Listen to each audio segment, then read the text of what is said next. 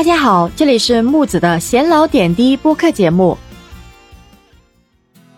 木子觉得两个人能在茫茫人海中相遇，其实真的是一种缘分呢。那么，倘若两个人从相遇到相知，再到相爱，最后到步入婚姻的殿堂，最终携手一生，其实这真的是天赐的福分呢。正如我们经常说的：“十年修得同船渡，百年修得共枕眠”呐。但是呢，也有很多的夫妻啊，在相扶相持多年之后呢，会互相不珍惜自己的缘分，甚至呢，也有一些开始厌恶自己的另外一半，还做出了很多破坏婚姻的事情来。那么近日啊，在这个湖北恩施就发生了这样一件骇人听闻的事情。原来的丈夫谭某跟自己的妻子文女士结婚有多年了，并且呢，也养育了一个乖巧懂事的女儿。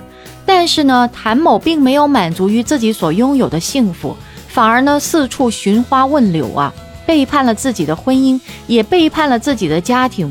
那么文女士呢，感觉到丈夫对自己的态度有了一百八十度的大转变，那么就开始跟踪自己的丈夫，发现呢他在外面原来已经拥有了第三者。那么在气愤之下呢，文女士就起诉离婚，并且跟他分居了。法院做出了一审判决之后呢。谭某提出了上诉。有一天呢，文女士带着自己的女儿去医院检查身体，在半路上，谭某就突然出现了，逼停了他们的车辆。那么，待文女士下车以后啊，谭某准备开车撞向妻子，却被女儿拦了下来。那么，谭某随即强上妻子驾驶的车辆，对其拳打脚踢，而且还掐她的脖子。路人看到了这一幕，第一时间就报了警。等到警方到来的时候啊。谭某才停止自己施暴的行为。对于这个事情啊，网友评论说：“为什么自己出轨还有理直气壮撞人的？自己还有理了，谁给这个谭某如此大的勇气啊？”其实说实在，谭某出轨是有错在先的，妻子提出离婚也是人之常情啊。如果说诚心忏悔的话，或许还有挽回的余地呢。但是看到谭某他这样的行为，还跟踪施暴，简直就是无药可救了。其实当他想要开车撞妻子，而且想对他施暴的时候，这已经不是一件简单的离婚案了，而是一件刑事案件了。那说实在，这个男子的主观上有杀人的动机，如果女儿不在的话，恐怕这个后果是不堪设想啊。即使是最后这个谋杀未遂转变成为殴打，也是属于违法的行为啊！这种行为也应该是受到法律的严惩的。而且呢，其实也有人问，又不是妻子出轨，怎么他还会反过来撞人呢？那其实说真的，像这种事情还真的不太出奇呢。一个人作恶是毫无愧疚心的，尤其就是男人出轨，他的恶行被发现的时候。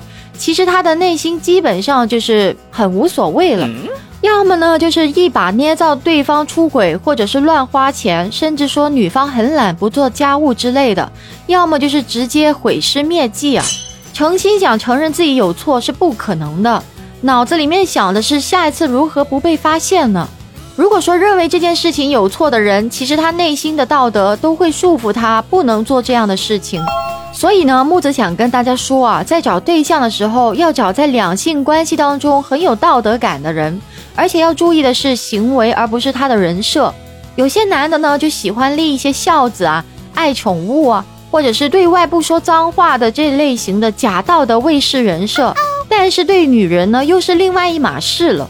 我就举个例子吧，有些男人特别有道德感。有了女朋友之后都不会和异性或者是前任啊，或者是女性朋友之类的聊天，而且呢也不抗拒女人看他的手机或者是查岗，同时呢他也不会讨价还价。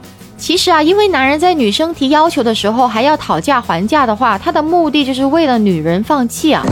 公开朋友圈还有见家长其实都很顺利。